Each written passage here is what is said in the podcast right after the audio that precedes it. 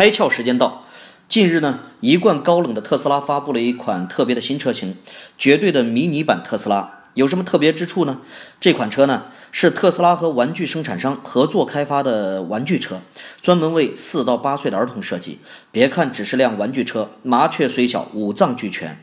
不仅孩子可以最高十公里的时速驾驶倒车，还有车灯啊、后备箱啊、音乐了等等一辆正常汽车的各种必备功能，还可以自选颜色、配置等定制功能。而它的最低售价呢，也就是三千元人民币左右，几乎人人都买得起。迷你版特斯拉可不是一个玩具这么简单。人类呢，四到八岁正是世界观形成的阶段。